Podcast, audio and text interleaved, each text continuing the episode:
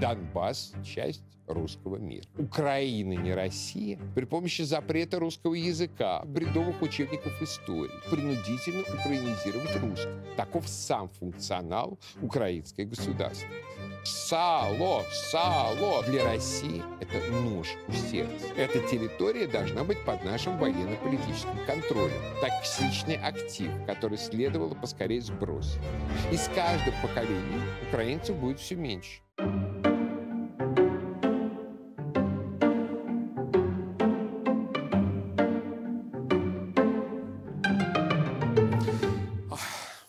Здравствуйте. Меня зовут Егор Станиславович. Я пришел с вами поговорить. Продолжим наш разговор об Украине. Независимую Украину создали не украинские националисты, а советская номенклатура в рамках перестроечных статусных игр. Украина образовалась не как выражение национальной идеи и устремления неких украинцев, а как продукт распада, поскольку никто, кроме Александра Солженицына, не осмелился в 1991 году всерьез задать вопрос, а почему это, собственно, Советский Союз должен делиться по советским административным границам? Вот что писал великий русский писатель и политический мыслитель 30 августа 1991 года Ельцину. Россия сохраняет право на пересмотр границ с некоторыми из отделяющихся республик. Это особенно остро с границами Украины и Казахстана, которые произвольно нарезали большевики. Обширный юг нынешнего СССР, Новороссия, и многие места левобережья никогда не относились к исторической Украине. Уж не говоря о дикой прихоти Хрущева с Крымом. И если во Львове и Киеве наконец-то валят памятники Ленину, то почему держатся как за священные, за ленинские фальшивые границы, прочерченные после гражданской войны из тактических соображений той минуты? Также и Южная Сибирь за ее восстание 1921 года и Уральское и Сибирское казачество за их сопротивление большевикам были насильственно отмежеваны от России и Казахстана. Я с тем и спешу, чтобы просить вас защитить интересы тех многих миллионов, кто вовсе не желает от нас отделяться. Примите меры, чтобы референдум на Украине был проведен полностью свободно, без всякого давления. Оно очень возможно. Без искажений голосования. И чтобы результат его учитывался отдельно по каждой области. Каждая область должна сама решать, куда она прилегает. И сразу слышим, слышим угрозы со срывом голоса. Это война? Нет. Только вольное голосование, которому все должны подчиниться. Однако слушать Солженицына никто даже и не подумал. Созданную киевской партноменклатурой незалежную Украину ельцинское руководство воспринимало как данность. А уж когда эта независимая Украина образовалась, то появилась потребность в том, чтобы обосновать ее независимое существование чтобы подтверждать право образовавшихся в ней элит быть элитами некоего суверенного независимого государства. Идеология, которую начал провозглашать второй президент Украины Леонид Кучма, «Украина не Россия», вытекала из той простой данности, что во всех международных реестрах Украина с 1991 года числилась как не Россия. А поскольку украинские элиты могли состояться только вот в этом незалежном формате, а в качестве части российских элит они могли претендовать не слишком на многое, то они отчаянно обосновывали право своего незалежного домена на существование. В этом смысле надо понимать, что никакой пророссийской Украины быть просто не может. Любая пророссийская Украина сразу ставит вопрос перед нами, зачем тогда это излишество в виде границ? Почему это не Россия? Поэтому любой, абсолютно любой режим Украины будет заниматься тем, чтобы отдалять Украину от России и так или иначе укреплять обоснованность ее незалежного существования. Потому что иначе зачем? Таков сам функционал украинской государственности. И чем менее обоснованной она является в смысле выражения через государство какой-то национальной идеи, какой-то самобытной этнической культуры, тем более ожесточенно будет ее самообоснование через отталкивание от России. Более агрессивными будут попытки украинизировать русских. Причем именно проживающие на Украине, то есть по факту в Новороссии русские, в узком смысле великороссы, будут подвергаться особенно агрессивной украинизации. Во-первых, потому что русские привыкли относиться к государственности всерьез. Для малороссов же характерно отсутствие переоценки государства, отсутствие служилого инстинкта. Малорос всегда чуточку анархист. Великорос всегда государственник. И нет ничего страшнее, чем когда его государственный инстинкт поставлен на службу антирусскому государству. Особенно, когда на это наложено сектантское неофитство – Поэтому украинизация великороссов особенно опасна для России. По сути, это личинка гражданской войны в самой России так как украинизированные будут пытаться перенести конфликт на нашу территорию. Мы и так уже опоздали с прерыванием этого процесса. Но чем раньше мы его остановим, тем лучше. В экономическом смысле Украина попала в ту же ловушку ресурсного национализма, о которой я говорил в связи с Казахстаном в прошлых передачах. Бывшие советские республики, выслушивая по телевизору мантры про казахстанскую медь, азербайджанскую нефть и узбекский хлопок, проникались верой в то, что все эти ресурсы и в самом деле их. И достаточно будет избавиться от москалей, как можно будет получать с этих ресурсов ренту. Украина здесь оказалась в особенно смешном положении. Никаких природных ресурсов у нее, в общем-то, не было, если не считать донецкого угля, у которого в мире множество конкурентов. По старинке украинским ресурсом считалось продовольствие. В эпоху перестройки ходили легенды о демонстрациях в Киеве, когда сотни тысяч человек шли по Крещатику и скандировали «Сало! Сало! Сало! Сало! Сало! Съели москали!» Однако в современном мире солнце и чернозем не являются достаточным условием продовольственного изобилия и сами по себе не могут поддерживать экономику огромной страны. Скорее наоборот, развитая экономика может создать себе и искусственный чернозем в любых широтах, включая Подмосковье, и солнце. Все Подмосковье уже застроено теплицами, так как наша энергетика позволяет создать там искусственное солнце. Но еще анекдотичнее другое. Украина начала воспринимать как естественный ресурс, доставшееся ей от Российской империи и СССР индустриальное наследство. Сначала Российская империя, а затем советская власть развивали Донецко-Приднепровский индустриальный район. Причем, в отличие от многих других союзных республик, в данном случае причины были вполне рациональны. Хороший доступ к энергии, особенно пока основой энергетики был уголь. Хороший доступ к воде, хороший доступ к рабочей силы, тепло, приличная инфраструктура, все рядом. И вот Украине достался промышленный комплекс мощности и возможности которого в десятки раз превосходили ее собственные потребности. Украине не нужны были авианосцы, сооружавшиеся на Николаевском заводе. Продукция многих ее отраслей имела смысл только как часть производственных цепочек большой России. То есть сохранить свой экономический потенциал в качестве суверенной экономической единицы Украина шансов не имела. Но при этом ее элиты продолжали смотреть на ее заводы и фабрики как на лес-кругляк, который в конечном счете попросту спиливался, разворовывался и распродавался. Если Казахстан или Азербайджан еще имели шансы стать Петростейт нефтяным государством или хотя бы его имитировать пару десятилетий, то украинская Станка Стейт было запрограммировано на катастрофу. Какое-то время избегать серьезного размышления о своих проблемах позволяла мечта о европейском шляхе.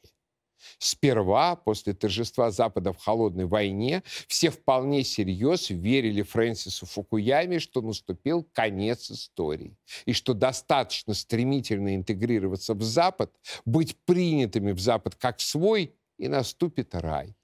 И, соответственно, все русское, все, что связано с православной цивилизацией, все, что привязывало к истории неудачницы России, рассматривалось как токсичный актив, который следовало поскорее сбросить.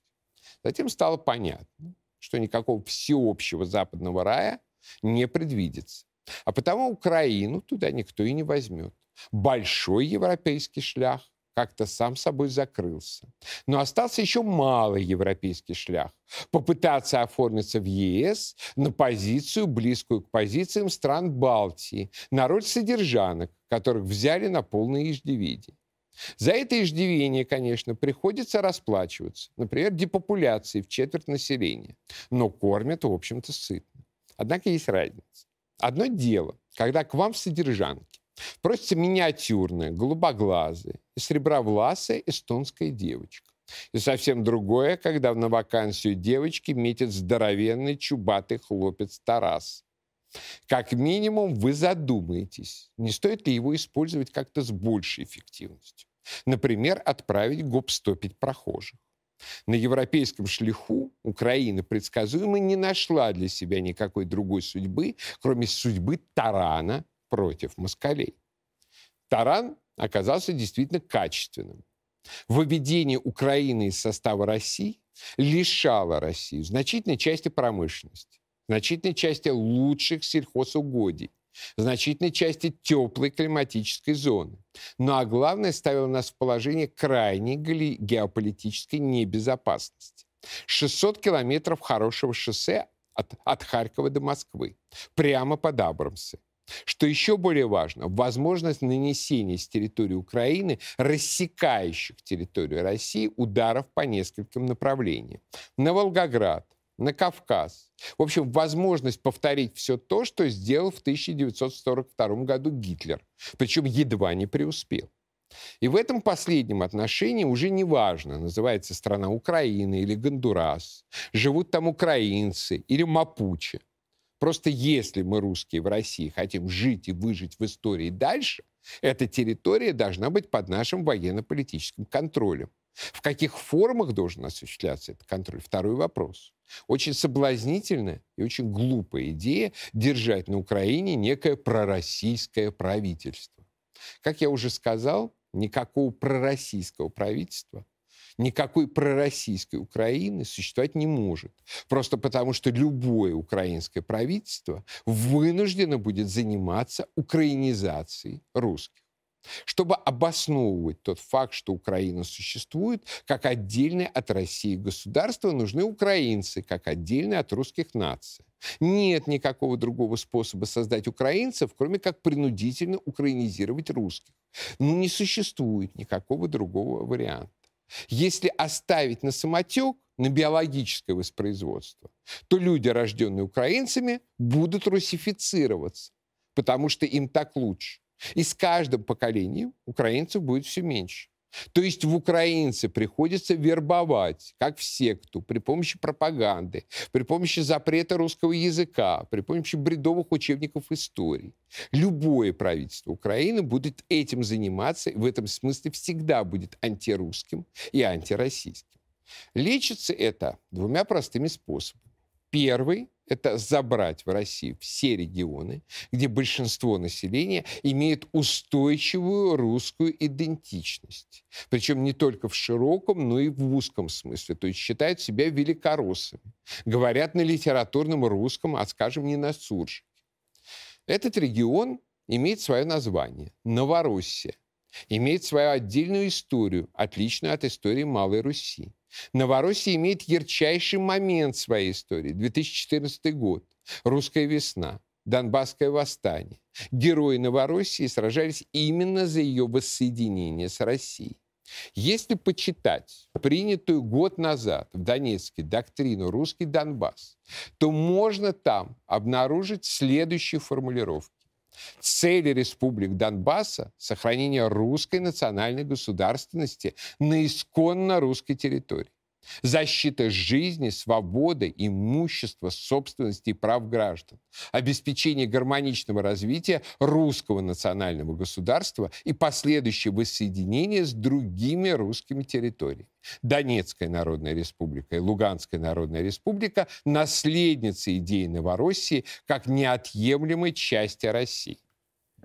Россия – единственное историческое государство русской нации.